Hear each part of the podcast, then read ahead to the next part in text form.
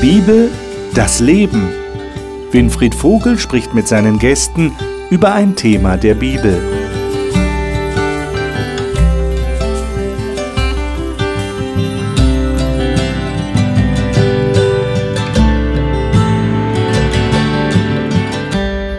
Willkommen in der Gesprächsrunde über die Bibel hier im Studio und wir studieren das Buch Daniel zurzeit. Immer noch. Und ich habe Ihnen letzte Woche, wenn Sie letzte Woche zugeschaut haben, wenn nicht, wieder der Hinweis auf die Mediathek. Sie können sich diese Sendung jederzeit anschauen. Aber wenn Sie das letzte Mal dabei waren, dann wissen Sie, ich hatte ein Versprechen gegeben. Und das will ich natürlich jetzt einlösen. Ich möchte Ihnen gerne in einem Schaubild oder in zwei Schaubildern zeigen, was es mit diesen Zeitweissagungen in Daniel 9 auf sich hat und auch in Daniel 8. Denn wir haben gesehen, Daniel 9 erklärt Daniel 8. Sie erinnern sich, wir haben eine Zeit von 70 Jahrwochen. Wir haben festgestellt, das sind summa summarum 490 Jahre. Wir haben in Daniel 9 tatsächlich durch den Engel Gabriel eine Zeitangabe gehabt für den Beginn, für den Anfangspunkt, nämlich den Erlass, dass Jerusalem wieder aufgebaut wird. Und das ist der, der Erlass gewesen, der wirklich der vollständigste war, den wir in Esra 7 finden. Und wir haben festgestellt, das muss dann das Jahr 457 vor Christus gewesen sein. Jetzt zeige ich Ihnen mal das Schaubild. Sie können das, wie gesagt, auch im Internet dann herunterladen. Sie finden das auf der Homepage. Wir haben also hier das Jahr 457, dann haben wir sieben Wochen, steht im Text, und 62 Wochen. Insgesamt sind das 69 Wochen. Wahrscheinlich enden die sieben Wochen dann im Jahr 408. Möglicherweise war da Jerusalem, die Mauern Jerusalems tatsächlich gebaut worden. Hier sind wir in der Zeit von, von Esra und Nehemia ungefähr. Und dann haben wir die letzte Woche, die 70. Woche, die ja geschildert wird als eine Woche, wo der Gesalbte Speisopfer und andere Opfer abschaffen wird. Und das kann eigentlich nur der Tod Jesu sein. Und das wäre dann in der Mitte der Woche 31 nach Christus. 27 nach Christus wird Jesus gesalbt. In der Postgeschichte haben wir einen Text, wo steht, dass der Heilige Geist ihn gesalbt hat. Und dann kommen wir schließlich ins Jahr 34. 34 war das Jahr, wo Stephanus gesteinigt wurde. Und das war so das Ende dieser Zeit, die Israel eingeräumt wurde, praktisch als, als Probezeit kann man sagen. Wenn der Gesalbte kommt, dann habt ihr die Entscheidung, ob ihr ihn annehmt oder nicht. Das ist Daniel 9. Und jetzt Daniel 8, wenn wir das hinzunehmen, wir haben den einen Anfangspunkt, wir haben keinen anderen Anfangspunkt. Und Daniel 9 sagt, es erklärt Daniel 8 also die 2300 Jahre, die nach dem Jahrtagprinzip tatsächlich Jahre sind. Und dann haben wir hier 34 nach Christus, wieder die 490 Jahre, die ich jetzt hier klein dargestellt habe auf der linken Seite, und kommen dann ins Jahr 1844, wo diese Zeit endet und wo nach der Aussage von Daniel 8, wir erinnern uns, das Heiligtum wieder zu seinem Recht gebracht wird, gereinigt wird, gerechtfertigt wird. Das nur als kurze Illustration. Jetzt zeige ich Ihnen nochmal das Schaubild, das ich am Anfang und schon zwischendurch ein paar Mal gezeigt habe, weil jetzt geht es um Kapitel 10. Und Kapitel 10 hängt sehr eng mit Kapitel 9 zusammen. Das sehen wir auch an dieser Struktur, an diesem Überblick. Und jetzt gehen wir mal in Kapitel 10 hinein. Und bevor ich das tue, sage ich Ihnen ganz kurz, wer hier wieder im Studio ist. Dieselben Gäste, die letzte Woche schon da waren. Trotzdem stelle ich sie Ihnen kurz vor. Nele Kunkel lebt in Südhessen und arbeitet in einem Bibelstudieninstitut. Mirjam Hitschke lebt mit ihrer Familie in Rheinland-Pfalz und arbeitet als Verwaltungsassistentin. Stefan Sick lebt in der Schweiz und ist dort Pastor und Leiter einer Freikirche. Markus Witte war Manager in einem Konzern und ist heute Pastor einer Freikirche in Süddeutschland. Ich freue mich, dass ihr hier seid. Herzlich willkommen. Mhm. Und wir fahren fort in unserem Studium mit Daniel, nämlich in Kapitel 10. Kapitel 9 hatten wir soweit abgeschlossen. Wir haben schon letztes Mal festgestellt, das ist eine Menge Stoff. Und jetzt stellen wir fest, wenn wir uns das restliche Buch Daniel anschauen, wir haben jetzt noch eine Vision, die der Daniel schildert und die erstreckt sich über den gesamten Rest des Buches. Also Kapitel 11 und 12 gehören mit dazu. Aber der Zeit halber werden wir jetzt natürlich nur Kapitel 10 betrachten. Aber wir merken schon, das ist ganz wichtig als Voraussetzung, um dann Kapitel 11 auch richtig zu verstehen, hoffentlich. Und Kapitel 12. Aber ich würde sagen, wir steigen mal ein und lesen die ersten sechs Verse im Daniel Kapitel 10. Wer von euch möchte das denn gerne mal lesen? Darf ich dich vorschlagen, Markus? Gerne. Im dritten Jahr des Kyros, des Königs von Persien, wurde dem Daniel, dem Belsazar, der Belsazar genannt wird, ein Wort geoffenbart. Und dieses Wort ist wahr und handelt von einer großen Drangsal, und er verstand das Wort und bekam Verständnis für das Gesicht. In den jeden Tagen trauerte ich, Daniel, drei Wochen lang. Ich aß keine leckere Speise und Fleisch und Wein kamen nicht über meine Lippen. Auch salbte ich mich nicht, bis die drei Wochen um waren. Aber am 24. Tag des ersten Monats befand ich mich am Ufer des großen Stromes, das ist der Hidekel. Und ich hob meine Augen auf und schaute, und siehe, da stand ein Mann in Leinwand gekleidet und die Lenden mit Gold von Ufers umgürtet. Und sein Leib war wie ein Topas, und sein Antlitz strahlte wie ein Blitz, und seine Augen wie Feuerfackeln, und seine Arme aber und seine Füße sahen aus wie leuchtendes Erz. Und der Klang seiner Worte war wie das Tosen einer Volksmenge. Hm. Also vielleicht zum Verständnis noch ein paar Hinweise, die, glaube ich, wichtig sind, äh, weil die Übersetzung des hebräischen Textes ist nicht immer ganz eindeutig. Aber hier steht in Vers 1, das Wort ist wahr. Das kann man in der Lutherbibel fast gar nicht finden. Da mhm. steht nur etwas offenbart, was gewiss ist und von großen Dingen handelt. Eigentlich steht da, das Wort ist wahr und betrifft einen großen Konflikt. Also es geht um einen großen Kampf. Damit wird ja schon das Thema vorgegeben hier. Und dann noch ein Hinweis auf Vers 2. Zu der Zeit trauerte ich Daniel drei Wochen lang. Da steht eigentlich drei Wochen von Tagen. Was darauf hindeutet, das sind buchstäbliche Tage gewesen buchstäbliche drei Wochen. Während wir ja vorher in Kapitel 9 genau. Wochen haben, die Wochen von Jahren. Dann genau, und da steht nicht von Tagen dabei. Von daher haben wir hier schon einen deutlichen Hinweis auf dieses sogenannte Jahr-Tag-Prinzip. Da müssen wir gar nicht in andere biblische Bücher gehen, sondern das haben wir hier direkt im, im Buch Daniel genau. selber. Ein paar Verse weiter direkt. Ja, ja. Genau, genau. So, aber jetzt mal zum, zum Inhalt dessen hier. Was passiert hier? Der Daniel trauert. Ihm geht es offensichtlich nicht gut und er verzichtet auf leckere Speise. Das klingt so ein bisschen wie in Daniel 9, obwohl da steht richtig von Fasten. Hier verzichtet er auf bestimmte Dinge, auch auf Annehmlichkeiten. Er sagt, er hat sich nicht gesalbt. Hm. Ähm, habt ihr irgendwie eine Idee, warum es dem Daniel so geht? Also ich, ich bin hier über mehrere Dinge gestolpert, ja. gleich in den ersten Versen. Mhm. Und das eine ist, dass nochmal explizit betont wird, dass er den Beinamen Belshazzar trug. Das haben wir in den anderen Kapiteln so nicht mhm. betont gehabt. Und dann habe ich mir gedacht, was, was heißt, was bedeutet, eigentlich ist es paradox, weil dieser Name, der ihm ja gegeben wurde, aufgrund seiner Gefangenschaft, ähm, heißt übersetzt, der Gott Bel schütze ihn. Und äh, der Gott Bel ist ja ein babylonischer Gott. Mhm. Und dann steht ganz kurz drauf äh, die, die Botschaft, die wahr ist. Ja? Und dann denke ich mir, ähm, Daniel, der jetzt Visionen bekommt und eine Botschaft, die wahr ist, er trägt den Beinamen eines Gottes, von dem er weiß, der ihm sowieso nicht helfen kann. Äh, er wird aber so genannt. Das steht mhm. da explizit nochmal. Und dann geht es in diese, in diese Trauerszenerie, ähm, wo er eine Art Fasten vollzieht, was ich auch wieder ziemlich spannend finde, weil da betont wird, dass er keine Salböle verwendet, wie du es gesagt hattest, genau.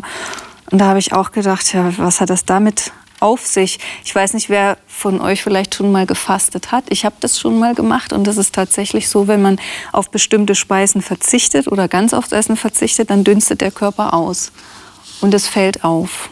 Also das kann man wahrnehmen in der näheren Umgebung. Also optisch wahrnehmen und auch von der Nase her wahrnehmen. Mhm. Und ähm, wenn, man, wenn er hier jetzt keine Salböle verwendet, die das Ganze auch ein bisschen überdecken, gerade in der Fastenzeit war es ja auch, wenn man aus in neutestamentlicher Zeit schaut, üblich, dass man dann Salböle verwenden sollte, damit das eben nicht so auffällig ist, damit das irgendwo geheim, im Geheimen und im Stillen passiert, ist das ja ein ganz offensichtliches Trauern, das auch seine Umgebung durchaus wahrnehmen kann. Und die Trauer kann äh, vielleicht eben gerade auch wieder damit zusammenhängen. Es wird äh, hängen, was, was davor war. Mhm. Also diese ähm, mhm. Vision, die er ja bekommen hat mit diesen 70 Jahrwochen, mit diesen 490 Jahren, knüpfte er an an seinem Nachforschen über die 70 mhm. effektiven Jahre, die äh, vorhergesagt waren für die Gefangenschaft in Babylon, wo er wusste, diese Zeit läuft jetzt dann ab. Und jetzt kriegt er eine Perspektive von 490 Jahren. Mhm. Ähm, und bis dann der Gesalbte kommt, der Messias. Und vielleicht war das auch Anlass für, für Trauer. So, das ist noch lange hin, das werde ich nicht mehr erleben. Das, mhm. das, äh, ähm, das sind viel größere Zeiträume, als, er sich, als sich vielleicht Daniel das selber er, erhofft und erwünscht hat. Ähm, und dann finde ich eben spannend, dass er gerade in diesem Kontext dann eine, eine Erscheinung hat. Mhm wo offensichtlich, so verstehe ich das jetzt, eigentlich diese, diese Fokussierung auf diesen, diesen Messias, also in Kapitel 7 war es der Menschensohn, der da noch im Himmel erscheint, dem dann das Reich gegeben wird. Dann äh, kommt, kommt er plötzlich, ähm, äh, wird, er, wird er realer und kommt näher. Jetzt wird er sogar zeitlich vorausgesagt in Kapitel 9, also in einer wunderbaren messianischen Prophetie eigentlich. Mhm. Und es scheint so, als würde er jetzt eine wie direkte Begegnung haben mhm. äh, mit diesem Messias. Also könnte, also ich will keine Gegenrede, aber wir haben in, in, am Ende von Kapitel 9, das endet ja sehr abrupt, wo ja. wir letzte Woche aufgehört haben, ja. gibt es hier auch Aspekte, die wir gar nicht mehr äh, eingegangen sind. Da, Im Vers 27 zum Beispiel. Mhm. Und neben dem Flügel wird ein Gräuel der Verwüstung aufgestellt, mhm. und zwar bis zu der fest beschlossenen Vernichtung bis die fest beschlossene Vernichtung sich über den Verwüster ergießt. Also neben vielleicht deinem Aspekt, dass es jetzt doch so lange dauert, bis der Messias, der Gesalbte, kommt, haben wir aber auch in den letzten Versen von Daniel 9 diesen Konflikt diesen ja. großen Kampf, der da stattfindet, der sich immer wieder in Kapitel 8, in Kapitel 9 andeutet und offensichtlich auch hier in Kapitel 10 wieder thematisiert wird.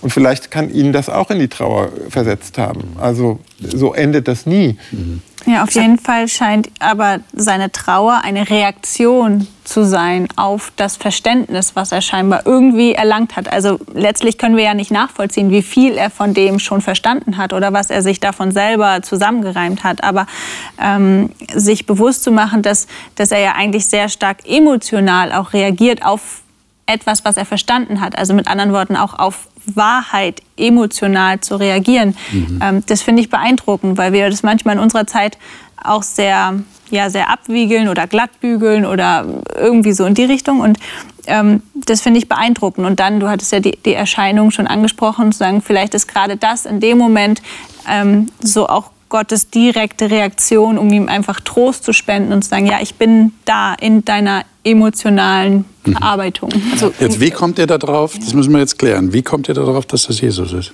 Also ich, da kam mir auch ein Gedanke, ist mir da sofort gekommen, als ich dann den nächsten Satz, er hatte Kleider aus Leinen an, dann denke ich mir, ein Mann, mhm. welcher Mann erkennt auf eine Distanz, dass es leinene Kleider sind.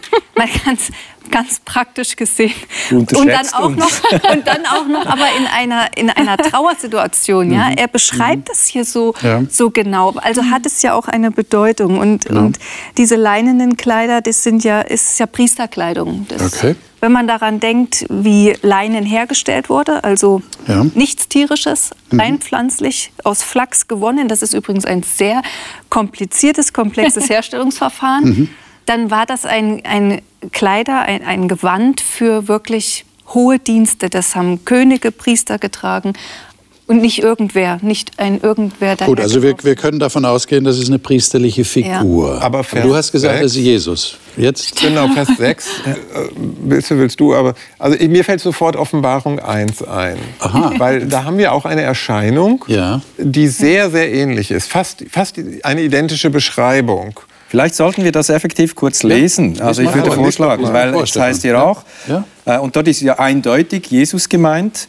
Das heißt dort in Offenbarung, äh, ja, Kapitel 1, dann ab Vers 12 geht das, aber ich lese jetzt äh, ab Vers 13, dass da unter den Leuchtern einer ist, einem Sohn des Menschen gleich, bekleidet mit einem Gewand, das bis zu den Füßen reichte und um die Brust gegürtet mit einem goldenen Gürtel. Das ist genauso wie Mhm. in äh, Daniel Daniel. 10, Sein ja. Haupt aber und seine Haare waren weiß, wie weiße Wolle, wie Schnee. Und jetzt kommt wieder etwas, was genau der entspricht. Äh, entspricht. Seine Augen waren wie eine Feuerflamme und seine Füße wie schimmerndes Erz, als glühten sie im Ofen und seine Stimme wie das Rauschen vieler Wasser. Hier ist es das Tosen äh, von, wie von, von Menschenmengen, das, die Stimme, aber, aber auch die Füße wie glühendes Eisen, die Feuerflammen des Augen. Also es ist so eine ziemlich identische Schilderung. Also er hat tatsächlich Jesus gesehen. Jetzt, was ist denn seine Reaktion? Wir würden ja erwarten, er ist überglücklich, er sieht Jesus, aber ich habe den Eindruck, er hat eine andere Reaktion. Lass uns mal lesen, 7 bis 9. Äh, Stefan, vielleicht kannst du das noch mal lesen. Das lese ich gern.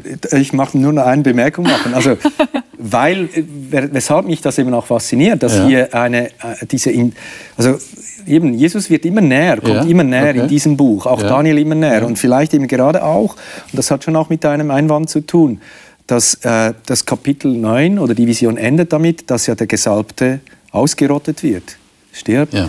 Aber jetzt sieht er ihn lebendig und in seiner eigentlichen Okay. Größe und Gestalt. interessanter Gedanke, ja. Ähm, und jetzt heißt es ab Vers 7, und ich, Daniel, sah die Erscheinung alleine. Die Männer aber, die bei mir waren, sahen die Erscheinung nicht, doch befiel sie ein so großer Schrecken, dass sie flohen und sich verbargen. Und ich blieb alleine zurück und sah die große Erscheinung.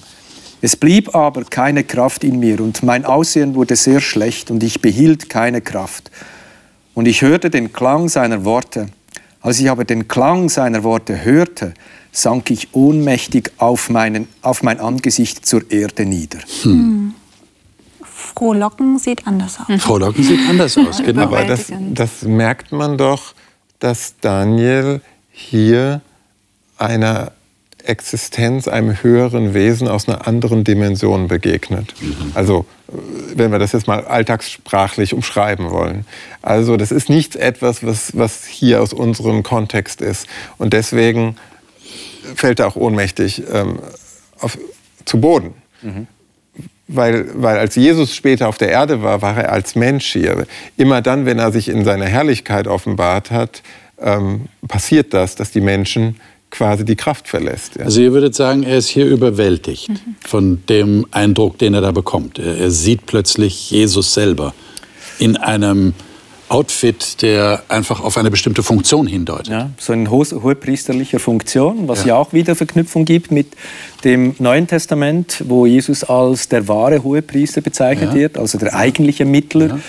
Ähm, und, Und das ist interessant, in weißen Kleidern, leinene Kleider würde jetzt die Farbe weiß voraussetzen, ist er nur einmal im Jahr aufgetreten. Ne? Genau. Großen Am Yom Kippur, am großen Versöhnungstag. ja. Und Da das kann war man ja auch ein Gerichtstag. Also vielleicht rührt daher auch die Reaktion her. Das würde auf den ersten Monat, je nachdem, wie man zählen will, könnte ein versteckter Hinweis sein. Also, irgend, ja? irgendwie hat es ja auch Auswirkungen auf die Begleiter vom Daniel. Mhm. Auch wenn sie nichts sehen, wird explizit erwähnt, dass sie sich furchtbar erschrocken haben und die Flucht ergreifen. Ja, warum? Weil sie sehen, dass der Daniel zu Boden fällt. Das glaube ich nicht. Da hätten sie ihm auch zur Hilfe eilen können. Also sie haben irgendetwas gespürt und wahrgenommen in einer anderen Form. Das da war, vor dem Das heißt, sie ein auch großer Schrecken fiel auf Ja. sie. Ja. Also irgendwas hat was sie schon erschrocken ergriffen. hat. Selbst als, als Jesus dem Paulus auf der Straße Ja. nach Damaskus begegnet Das ist ist, haben die anderen was mitbekommen, Ja, obwohl, er, genau, was. obwohl er da ihm nicht so stark begegnet ist. Aber er betont, dass nur er diese Begegnung hat. Ja, genau. Er sieht es, genau. So, jetzt geht's aber weiter. Was passiert denn jetzt? Hier, ab Vers 10, das ist nicht derselbe, oder?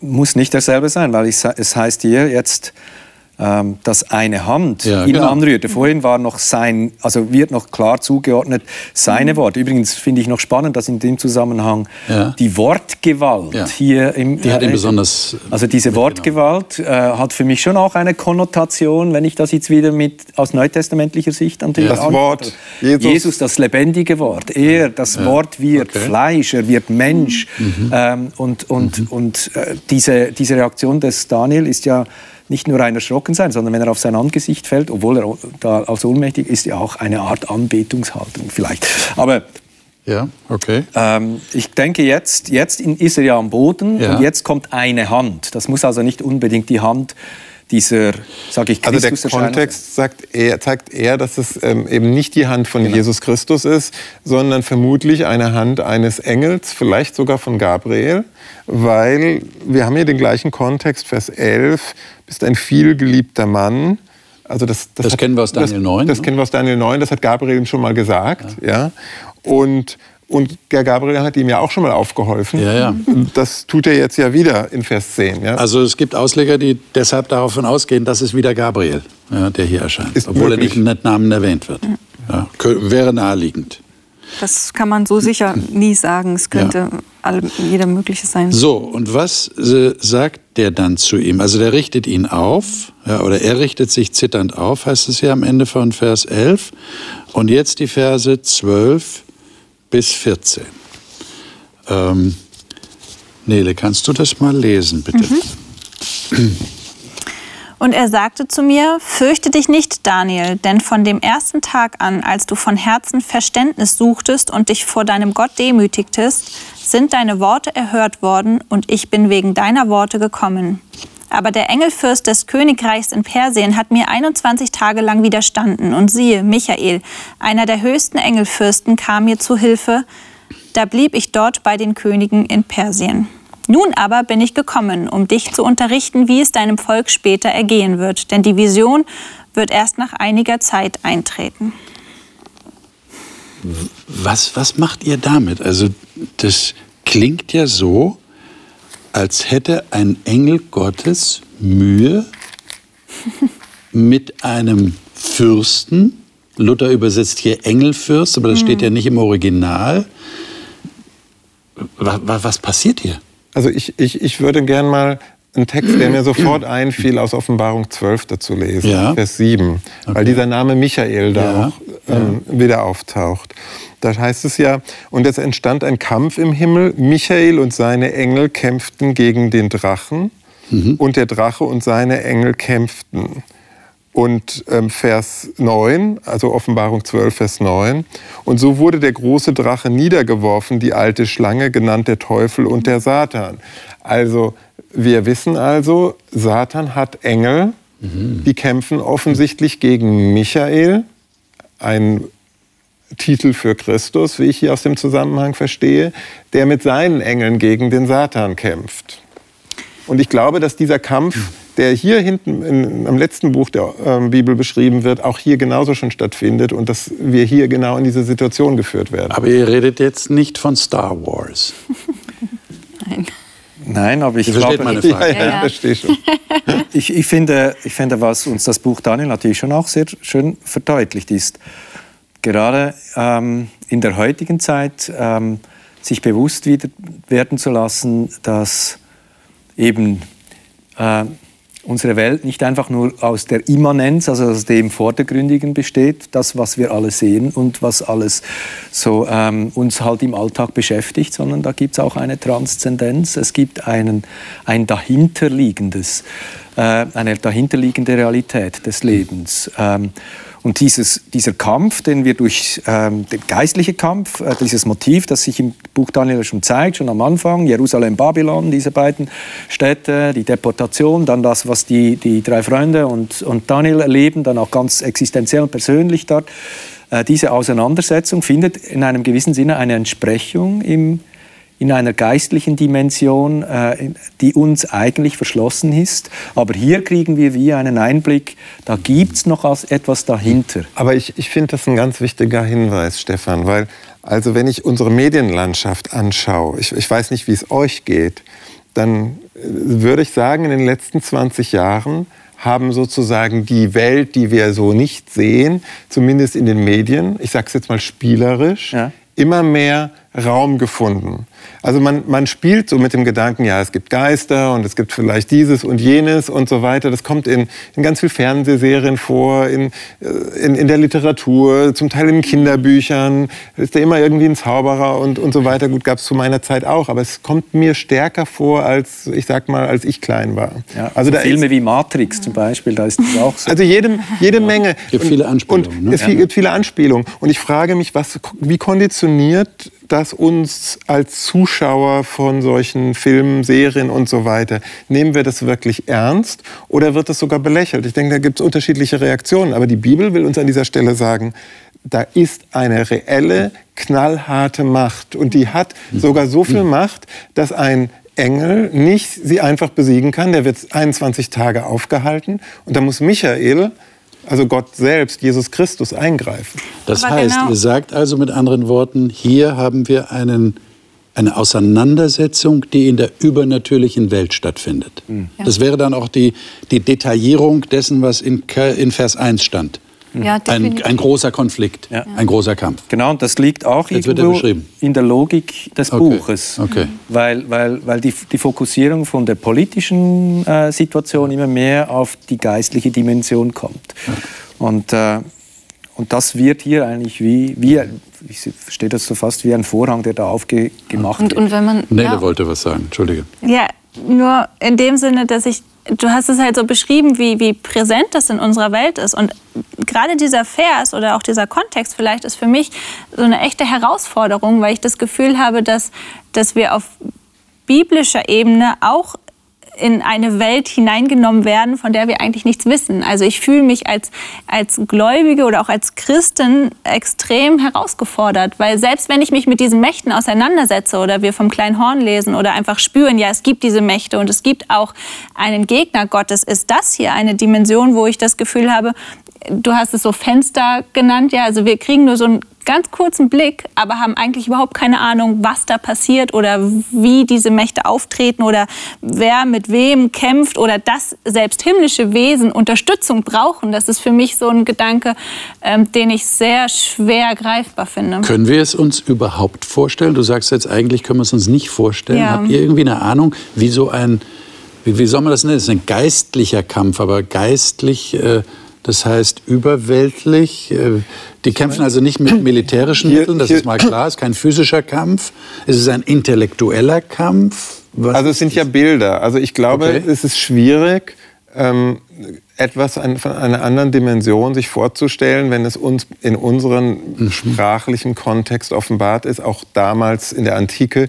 Mhm. Ähm, die Waffen sozusagen, die waren halt entsprechend von antiken Bildern geprägt. Ja? Also wie der Kampf aussieht, ist, ist für mich sehr schwer darüber eine Mutmaßung anzustellen. Aber, aber es wird ja auch nicht weiter beschrieben. Es wird nur gesagt, und das ist ja erstaunlich, dass der drei Wochen nicht es geschafft hat. Ja. Schmälert das euer Bild von Gott? Gott ist doch eigentlich allmächtig, oder? Also, also ich verstehe das so, wenn, wenn Gott selbst Satan geschaffen hat, natürlich als Luzifer, als Lichtträger, als, mhm. als höchsten Engel, der direkt bei ihm in, in der allernächsten Nähe im Thronsaal Gottes äh, gearbeitet hat mhm. und er später einen anderen Weg geht, so wie die Bibel das offenbart, dann hat Gott ja nicht einfach gesagt, aha, wenn du nicht so willst, wie ich will, dann entziehe ich dir deine Macht oder dann hast du jetzt weniger Kraft oder so. Also das ja, würde man ja als Faulspiel äh, sozusagen ansehen. Ja, ja. Das heißt also, wenn Gott wenn Gott das ausreifen lässt, ja. was da passiert, dann muss er dem Satan auch seine Macht behalten haben. Und andere Engel, die vielleicht weniger mit Attributen, Kraft, Macht ausgestattet waren, können nach wie vor nicht einfach so ihn überwinden. So, so, so würde ich das immanent aus dem, was die Bibel sagt, verstehen. Okay. Und es ist, es ist letzten Endes ein Kampf um den Menschen, um jeden Einzelnen, weil ich meine, der Mensch ist Gottes Liebling, die Krone seiner Schöpfung, sein, sein Lieblingsschöpfungsstück, ähm, sag ich mal. Und er kämpft darum, er möchte den Menschen haben. Und ich habe immer so ein bisschen den Eindruck, das geht darum, dass ähm, die, die bösen Mächte, Satan, wie wir ihn jetzt klar auch betiteln, äh, den Menschen hasst. Einfach weil er alles hasst, was von Gott ja. kommt, weil er Gott hasst. Aber mich würde interessieren, und, wie sieht denn dieser Kampf aus? Ja. Wie und, funktioniert der? Also ich find, Habt ihr da eine Idee? Ich finde, das äh, liegt irgendwo auch im Buch Daniel, ja. also die Antwort dazu. Also wir sehen ja gerade, dass äh, von, von dem Moment, wo diese äh, gläubigen jungen Teenager da nach mhm. Babylon geführt werden, mhm. sie eigentlich eine Auseinandersetzung hineinkommen, wo es darum geht, ob sie ihrem Glauben und damit auch ihrer Loyalität und Treue Gott gegenüber ähm, treu bleiben. Äh, sich nicht korrumpieren lassen, obwohl sie neue Namen bekommen zum Beispiel jetzt, obwohl sie jetzt eigentlich gelehrt werden äh, in der babylonischen Gelehrsamkeit, äh, trotzdem Treue zu Gott zu bewahren. Und das zeigt sich ja dann auch an gewissen äh, äh Bereichen dann eben sehr exemplarisch, eben beim Standbild in Kapitel 3 ähm, oder dann eben in Kapitel 6 mit der Löwengrube. Ähm, und das sind natürlich dann so die Spitzenzeiten, würde ich jetzt mal sagen, wo, ja. der, wo der Glaube äh, auf dem Prüfstand ist. Und in dem Kontext mhm. besteht der geistliche Kampf natürlich darin, Gott Treue zu halten. Ja, würdet ihr sagen, das ist ein Kampf um unsere Gehirne? Sicherlich. Ganz, also, Oder wäre das zu kurz gegriffen? Ja. Nein, also ich glaube, dass das sowohl eine, eine, geistige, eine geistliche Komponente hat, aber es hat natürlich auch ähm, irgendwo eine, eine, physiologische Komponente, weil mein Denken kann ich durch entsprechende, ähm, ich sag mal, Nahrungsmittel auch mehr oder weniger unterstützen. Also was weiß ich. Das kleine Horn, also diese Macht, die ja da auch identifiziert wurde, wird ja unter anderem auch damit, damit assoziiert, dass es einen Mund hat, der große Dinge redet. Ja. Äh, also manipulativ ist. Äh, und das hat natürlich schon auch äh, damit zu tun. Also die Frage ist dann eben auch, wo ist meine Referenz? Woran messe ich ähm, was ich als wahr erachte und als genuin oder an wem orientiere ich mich, wenn es um die zentralsten Fragen meines Glaubens und mhm. meiner Existenz mhm. geht. Ähm, und ähm, da ist dann eben...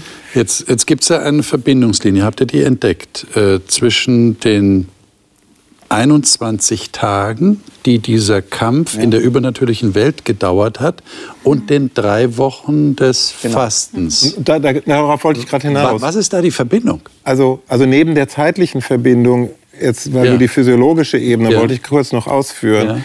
Wenn ich jetzt keinen Wein trinke, wie es da besteht, ob das jetzt mit Traubensaft war also, ey, oder keine Süßigkeiten und okay. so weiter. Es okay. hat halt gewisse ja. Auswirkungen, dass mein Frontalgehirn mehr oder weniger mit guten Nährstoffen Stoffen unterstützt wird. Also wenn der Kampf sich im Gehirn, in meinem Denken abspielt, mhm.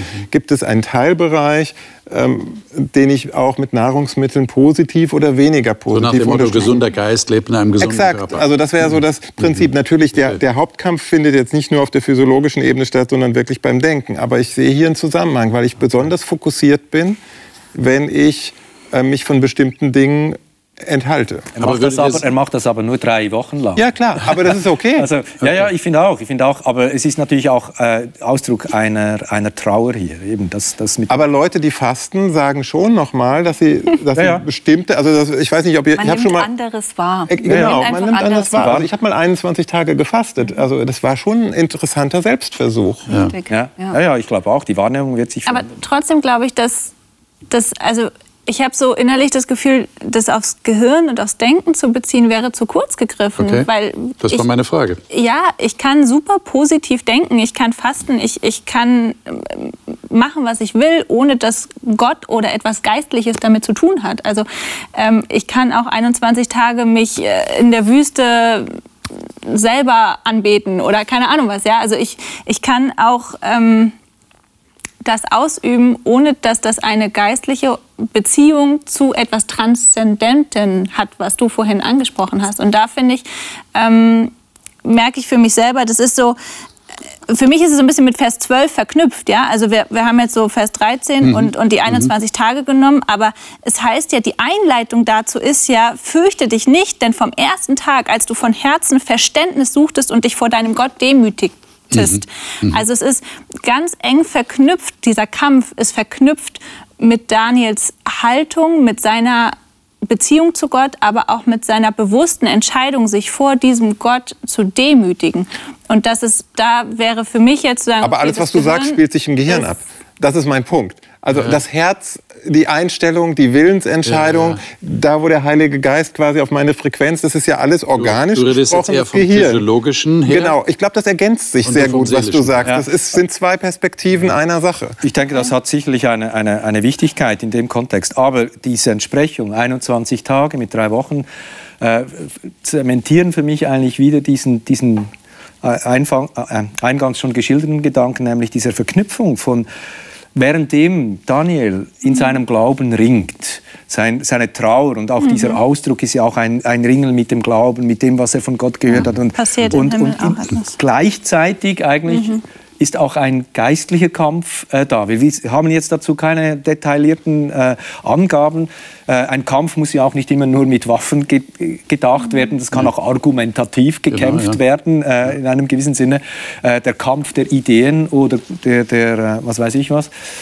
Mhm. Ähm, aber diese das finde ich eben schon spannend. Diese Verknüpfung, da ist mein Ringen, ja. persönliches Ringen, existenzielle Ringen auch mit Gott oder mit Glaubensfragen und gleichzeitig kämpft Gott äh, im Hintergrund. Und ich glaube, das ist ein Kampf eben für mich. Und wenn es einfach nur in der Situation so war von dem Daniel, dass er in der Situation das Signal bekommen hat, ähm, wir, du wirst wahrgenommen, hier passiert was, du bist uns nicht egal. Mhm. Äh, und du warst es von Anfang an nicht gewesen, ja, in so einer, so einer Trauersituation. Ich finde, dass vielleicht ähm, brauchen wir da gar nicht so viel hineininterpretieren oder herausinterpretieren. Wir stoßen da einfach an unsere Grenzen im Verständnis, weil wir uns diesen himmlischen Kampf mhm. einfach nicht vorstellen können mhm. ins aber, Detail. Aber, aber Argumente es hat, also es, es ist auf jeden Fall ein Kampf mit Argumenten. Ja. Weil allein schon im, im dritten Kapitel ähm, des ersten Buches der Bibel, da fängt es ja schon an. Also Satan argumentiert mit Eva. Also es, geht, es gibt einen Kampf um, um Gedanken und um Entscheidungen. Ja. Ja? Das würde also ja, sorry. ja, ja, genau. Das würde dann letztlich, wir haben ja auch in den anderen Kapiteln darüber gesprochen, es geht letztlich um die Erlösung des Menschen. Mhm. Ja, wir haben von einer Macht gehört, die ein Parallelerlösungssystem aufrichtet und auch knallhart durchzieht, damit Leute verführt, auf die falsche Fährte zu kommen. Würde das jetzt hier in Kapitel 10 bedeuten, ich würde es mal so formulieren, Erlösung ist kein Spaziergang. Erlösung ist keine einfache Sache, sondern Erlösung hat mit einem Kampf zu tun, der hinter den Kulissen stattfindet. Aber eigentlich sagen wir doch, der Kampf ist bereits entschieden, oder? Ja, vielleicht ist es eben, Erlösung ist kein Spaziergang für Gott. Ja, okay. Das hat seinen Preis. Was für uns kein Spaziergang ist, ähm, ist die Beziehung mit diesem Gott, der die Erlösung für uns erwirkt hat, fest, an dieser äh, äh Beziehung festzuhalten. Und sie uns nicht streitig und zwar, machen zu lassen. Genau, und uns nicht streitig machen zu lassen, egal was im Leben äh, alles auf uns äh, auf uns stößt. Und Aber hilft euch dieses Bewusstsein, das ihr jetzt durch Daniel 10 möglicherweise bekommt, dass da ein Kampf um euch stattfindet, also um uns, um jeden Menschen? Also hilft das irgendwie im Bewusstsein zu haben? Oder schreckt euch das eher oder fürchtet ihr euch da oder ist das negativ? Nee, eben nicht. Also ich finde es wichtig, einerseits, also wenn, wenn eine reale Gefahr da ist, ist es ja gut, dass ich darum weiß. Also wenn, besser als einfach zu sagen, Kopf in Sand, ich will es nicht sehen, ich will es nicht wissen. Aber dann zum Beispiel, ich, ich springe mal einfach zu Vers 19. Ähm, da wird dem Daniel gesagt, mhm. fürchte dich nicht, du vielgeliebter Mann, Friede sei mit dir, sei stark, ja, sei stark. Und als er so mit mir redete, wurde ich gestärkt und ich sprach, mein Herr, rede, denn du hast mich gestärkt. Also ich greife das mal einfach so aus dem mhm. Zusammenhang raus, mhm. so isoliert, aber das zeigt doch, dass Gott uns einerseits zeigen möchte, es gibt hier einen Kampf, nehmt ihn wahr, also er, er, existiert real, aber gleichzeitig kriegen wir so viel Trost und Zuspruch von Gott. Er gibt uns den Frieden, er macht uns stark, er sagt uns, wir brauchen keine Angst zu haben, fürchte dich nicht. Also ja. das darf nicht zu kurz kommen. Man darf jetzt nicht nur das große böse Bild von dem Kampf malen, obwohl der real ist. Und ja. Und gleichzeitig möchte er uns stark machen. Gott, das ist mir auch bei dem Vers zuvor, ähm, wo er dann auf seinen, zitternd auf seinen Knien liegt und äh, mhm. zu ihm gesagt wurde, steh auf, ich möchte mit dir von Angesicht zu Angesicht sprechen, nicht während du kniest, sondern während du stehst aufrecht. Und das hat so viel Würde, das gibt so viel äh, Kraft und Energie. Und das, das ziehe ich mir eigentlich raus aus diesen Versen, wo ich sage, Gott will mich aufrichten in jeder Lebenslage und nicht niederdrücken, mhm. so wie böse Mächte, wie wir das mhm. schon gelesen haben. Und trotzdem ist, glaube ich, dieses Bewusstsein über diesen Kampf schon existenziell. Also sich gerade auch in bestimmten Situationen einfach bewusst zu machen, was sind denn Versuchungen, was führt mich auf falsche Wege oder wo neige ich dazu, mhm. ähm, Entscheidungen zu treffen, die mir oder anderen nicht gut tun. Und ich glaube, einfach mit diesem Hintergrundwissen kann man das besser einschätzen und es hilft auch, äh, Stefan, du hast gesagt, dieses Dranbleiben, aufrechterhalten, also dieses ständige ich verknüpfe mich ganz bewusst wieder neu mit Jesus, um dieser anderen Versuchung mhm. ähm, begegnen zu können oder einfach auch, um mit dieser Quelle verbunden zu sein, die mir die Kraft gibt. Mhm. Aber um das tun zu können, brauche ich, glaube ich, das Bewusstsein, dass es dort etwas gibt oder dass mich etwas in Versuchung führen möchte. Mhm. Aber die Erinnerung hilft dann, die der Daniel bekommen hat, da ist ein hoher Priester, ein Mann in leinenen Kleidern, der für ihn eintritt und der ja dann offensichtlich auch mit dem was zu tun hat, der ihm dann aufhilft und sagt, du von Gott geliebter und der ihn tröstet und so. Mhm. Also man könnte schon sagen, es ist ein Priester, der auftritt und der einen Trost für ihn genau. bereit hat. Und, und ich meine, jetzt wir äh, neutestamentlich äh, gedeutet und verstanden, ist der Kampf um mich ja entschieden. Und in dem Bewusstsein darf ich leben. Jesus hat den Sieg errungen. Ja. Äh, in dem Sinne ist das Kampfmotiv natürlich nicht jetzt einfach ausgeblendet. Ähm, aber in Christus ist mein Leben verankert in dem, was Gott für mich getan hat. Ich, ich, also ich darf mich auf den Sieg berufen. Das ist kein Kampf, der noch äh, ähm, schwer durch, genau in der Schwebe wäre. Ähm, Paulus äh, bezeichnet es nachher, haltet fest am Glauben und an der Hoffnung. Zum Beispiel im Kolosserbrief sagt er das im ersten Kapitel. Äh, und dieses Festhalten am Glauben und an dieser Hoffnung, darin sehe ich dann meinen Glaubenskampf. Und das korrespondiert meiner Meinung nach dann eben wieder mit der Erfahrung von, von Daniel auch in, in der Zeit, in der er gelebt hat, in dem babylonischen System, in dem er sich auch eingesetzt hat, nicht einfach zurückgezogen, sondern wo er da war, aber an seinem Glauben ließ er nicht rütteln. Ähm, er betete konstant, seine Beziehung lebt, er, er hielt Gott die Treue. Und das ist unser Kampf. Aber grundsätzlich ist der Sieg errungen. Ja. Liebe Zuschauer, geht es Ihnen auch so, dass Sie irgendwie spüren, da ist etwas, da passiert etwas und da, da ist ein Kampf, aber Jesus hat den Kampf bereits entschieden. Und der Kampf um sie, um mich, um uns alle ist bereits entschieden, eigentlich. Aber trotzdem ist es wichtig zu wissen, ich muss auch dafür sorgen, dass ich auf der Seite von Jesus bleibe. Daniel hat das hier erlebt. Im Kapitel 10 haben wir das gerade gelesen. Und ich glaube, es ist eine große Ermutigung, die uns da entgegenkommt, würde ich mal sagen. Du von Gott geliebter, bekommt Daniel mehrere Male gesagt. Er er wird gestärkt, ihm wird aufgeholfen, als er ohnmächtig da niederliegt. Das ist eine große Ermutigung. Und doch hält Gott nicht hinterm Berg, wenn es darum geht, Daniel zu zeigen, du, da passiert was hinter den Kulissen. Aber ich, Michael, wer ist wie Gott? Michael ja, im Hebräischen. Ich habe trotzdem die Kontrolle. Und ich zeige dir, wie es ausgehen wird. Und das, glaube ich, ist das Spannende auch im nächsten Kapitel, in Kapitel 11, das eines der schwierigsten Kapitel im Buch Daniel ist. Wir werden nächste Woche versuchen, das mal anzugehen. Bin gespannt drauf. Und dann im Kapitel 12, im letzten Kapitel von Daniel, wo wir sogar von einer Auferstehung hören. Einer Auferstehung zum Leben. Ich glaube, das ist ein toller Ausblick und den dürfen wir mitnehmen, schon jetzt vom zehnten Kapitel, das ja die Einleitung war für die restlichen Kapitel. Ich freue mich, wenn Sie das nächste Mal wieder dabei sind. Bis dahin wünsche ich Ihnen wie immer Gottes Segen aus dieser Runde.